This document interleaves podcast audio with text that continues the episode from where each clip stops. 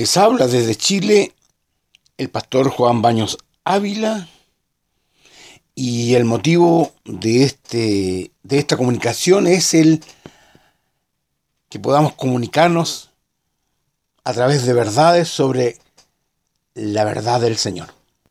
Dios les bendiga. La charla de hoy tiene que ver con el más grande pecado y su base bíblica la encontramos en el libro del apóstol Pablo a los romanos, en el capítulo 10, en el versículo número 3. La palabra del Señor consta de la siguiente manera, porque ignorando la justicia de Dios y procurando establecer la suya propia, no se han sujetado a la justicia de Dios porque el fin de la ley es Cristo para justicia a todo aquel que cree.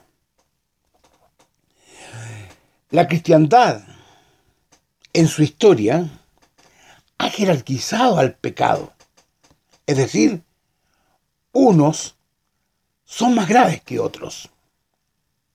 Por ejemplo, la sensibilidad católica ha ideado a lo menos tres tipos de ellos dependiendo la gravedad de cada uno de ellos. Unos son los pecados capitales, otros, por ejemplo, son los pecados veniales y otros son los pecados mortales. Cada uno de ellos está jerarquizado de tal manera que no hay error, por así decirlo, de acuerdo a lo que ellos creen en, en la categorización de los pecados. Nosotros, los creyentes evangélicos, también hemos categorizado y sin que esto esté escrito expresamente en la Biblia. Sí, es claro que los pecados sexuales ocupan los primeros lugares en nuestro escalafón y luego los otros. Pero estas jerarquizaciones que nosotros hacemos están en las escrituras están en el corazón de Dios. La Biblia, las Santas Escrituras tienen términos como impíos, blasfemos, apóstatas, hijos de ira, malos, necios, simples, adúlteros, fornicarios, homicidas, los que se echan con varón, los avaros, los mentirosos y muchos otros términos y clasificaciones sí están en la Biblia y se refieren en general a lo que nosotros llamamos pecadores. Y para todos los pecadores, la transgresión en ellos hay un pago o una retribución o una sentencia de perdición en el final de los siglos, en lo que es conocido como el juicio final, donde Dios es el juez. Muchos de estos pecados son también una afrenta social. En nuestro mundo se sanciona y quien no cumple o viola las leyes que fueron dictadas para nuestra conveniencia son juzgados y posteriormente son eh, sentenciados de tal manera que pueden ir a la cárcel especificando en esa sentencia, ¿no es cierto?, el número de años en que deben estar, las retribuciones que deben hacer a tales delitos y transgresiones. En lo personal yo creo que todos los pecados en potencial son el resultado de no obedecer a Dios en sus mandamientos. Primero, se debe conocer a Dios y luego estamos llamados a conocer todo lo suyo hacia nosotros y el conocimiento de los mandamientos es una prueba de ello. Debemos conocerlos. Pero también creo que hay un pecado mayor entre los cristianos y es la blasfemia contra el Espíritu Santo, pecado que no es perdonado y que consta también en las Escrituras. Pero lo siguiente que compartiré con ustedes es previo a nuestra condición de creyentes. Este es un pecado directo a nosotros mismos. pecado que no es confesado, pues se desconoce su existencia o es ignorado voluntariamente. Este pecado se acentúa aún más cuando sí estamos en condición de ser creyentes en Dios. Para ello vuelvo a repetir el verso con que, o la cita bíblica con que comenzábamos nuestra conversación. Romanos capítulo 10, versículo 13. Dice así, porque ignorando la justicia de Dios y procurando establecer la suya propia, no se han sujetado a la justicia de Dios, porque el fin de la ley es Cristo para justicia a todo aquel que cree. El judío, es decir, el creyente de ayer, ignoró voluntariamente la justicia de Dios y procuró establecer su propia justicia al rechazar a Cristo y seguir la observancia de una ley ya caduca. Dicho en otras palabras, el judío procuró establecer su propia justicia. Trabajó, se esmeró, se, se prodigió, ¿no es cierto?, en, en muchos trabajos para establecer su propia justicia y no la justicia que Dios les estaba ofreciendo. Hoy en día el creyente, es decir, la iglesia, también ha ignorado y también voluntariamente procurando establecer su propia justicia y no la justicia de Dios. Demuéstremelo, me dirá usted. Y es eso lo que voy a intentarlo. Y lo quiero hacer con el auxilio del el Espíritu Santo. La justicia de Dios es el objetivo de declararnos sin culpa, es decir, declararnos justos, siendo injustos. Esta es una misericordia de parte de Dios, a la cual también hemos llamado gracia divina. Esta no es una automentira de Dios. Dios no se engaña a sí mismo. No. Él la establece sobre la base de una imputación. Es decir, que se atribuye a quien no tiene tal justicia, es decir, al que es injusto, el ser declarado justo por medio de una imputación. Se declara propiamente tal. Esto lo hace por un gran antecedente previo. ¿Cuál es la justicia de Cristo? Quien al no haber cometido pecado, a quien cumplió toda la ley, a quien es hijo de Dios, Él consiguió para sí mismo, ¿no es cierto?, esta justicia, por así decirlo, pero no para sí mismo solamente, sino que para imputarla a nosotros, para compartirla con nosotros, para dárnosla a nosotros.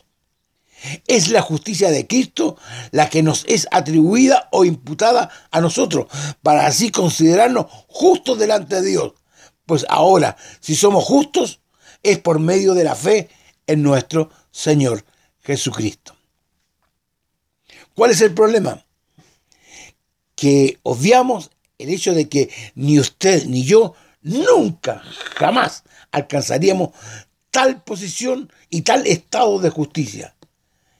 El apóstol Pablo, los romanos, en el capítulo 3, en el versículo 20, da una sentencia lapidaria a todo intento humano de querer alcanzar justicia. No hay justo ni siquiera uno. Reitero, Romanos 3:20 aunque nos portásemos bien toda la vida, la cual usted sabe, y yo también sé, que es imposible, aunque hiciéramos todas las buenas obras del mundo, usted lo sabe, y yo también, esto sería imposible para alcanzar justicia. ¿Por qué? Porque está en nosotros la marca del pecado de Adán que nos acompaña desde nuestro nacimiento y nos sigue acompañando hasta que por la fe accedemos a Cristo y ahí viene el perdón de nuestros pecados. Dios, en su bondad, Dios, en su gracia, Dios, en su misericordia, lo hace de una vez y para siempre. Nos declaró justos y ya, no hay otra realidad. El pecado nuestro, el pecado de Israel fue primero establecer nuestra propia justicia ante Dios. Y segundo, nuestra justicia junto con la de Cristo ante Dios. Ambas no funcionan o no son eficaces. Me explico. Usted, obrando por sí mismo y ante sí mismo, y hace buenas obras, buenas obras, buenas obras, buenas obras, y esas las coloca, ¿no es cierto?, delante de Dios para que Dios le dé justicia, no hay justo ni siquiera uno. Punto, se terminó. No existe esa posibilidad. Y la segunda, que también es imposible, es que todas nuestras buenas obras, ¿no es cierto?, sumadas a la de Cristo, nos permiten presentarnos ante Dios y, ser y reclamar ante Él nuestra justicia. No existe. No soy socio de Cristo en esto de la salvación. Él la procuró por mí. Él tiene el 100% del mérito. Él es el que justifica y nosotros somos los justificados. Somos un pueblo que ha sido mal enseñado en todo esto. Se nos ha instruido a hacer buenas obras como una manera de agradar a Dios o para conseguir sus favores o respuestas, o para escalar en la jerarquía espiritual que hemos ideado. Se nos ha instruido en ganarnos bendiciones de parte de Dios o de merecer la gracia derramada. Ambas cosas imposibles. Hemos sido enseñados que el templo, por ejemplo, es equivalente a la iglesia, o que si memorizamos la escritura en nuestra mente, eh, no es necesariamente eh, enseñado el que tales escrituras también tienen que estar, y por sobre todo tienen que estar en nuestro corazón.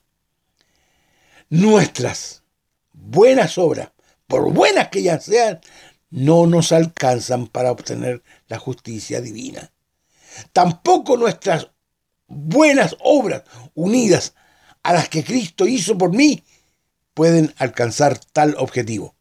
Reitero, la justicia de Dios solo viene a través de nosotros en Cristo Jesús y viene por voluntad de parte de nuestro Dios. Nada contribuimos, nada, porque aún siendo pecadores, Cristo murió por nosotros. Es una expresión que también el apóstol Pablo nos la ha compartido. Nuestra justicia llega a ser como trapos de inmundicia o como obras muertas, como nos lo señala la Escritura, delante de nuestro Dios. No son nada, no, no, no pesan, no, tienen, no tienen una equivalencia, no tienen una, un, un rasgo distintivo como para declararnos justos. No, no lo hay. Ahora bien, cualquier buena obra nuestra es sólo la consecuencia de la presencia de Dios en nosotros. Si creemos, vamos a hacer buenas obras. Pero primero debemos creer.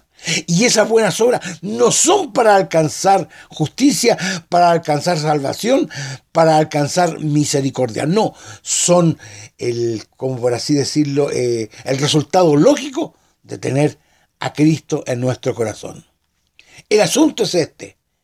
Seguiremos en nuestra justicia, que pretende lograrla en nuestro, perdón, reitero, seguiremos en nuestra justicia propia, que pretende lograrla en nuestro mayor pecado.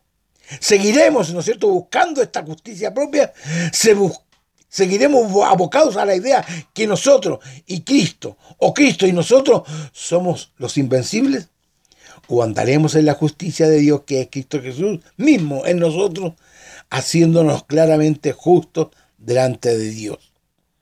Esta realidad nos acompaña desde el primer día hasta ahora. Usted no basta con querer ser justo, no, para ser justo, no, no, ¿por qué? Porque es un regalo, porque es una bendición de Dios para usted, para mí, para todos sus hijos. Cuando Dios regala, uno no objeta al regalo o no añade al regalo, solamente hay una sola la actitud correcta, recibirlo. Y en esta hora, en esta conversación, en esta realidad que tenemos, mi idea, ¿no es cierto?, es rescatar esta verdad bíblica. Esta verdad bíblica de ser justificados por medio de la fe en nuestro Señor Jesucristo. Porque en Él alcanzamos la justicia. Porque en Él somos salvos. Muchas gracias.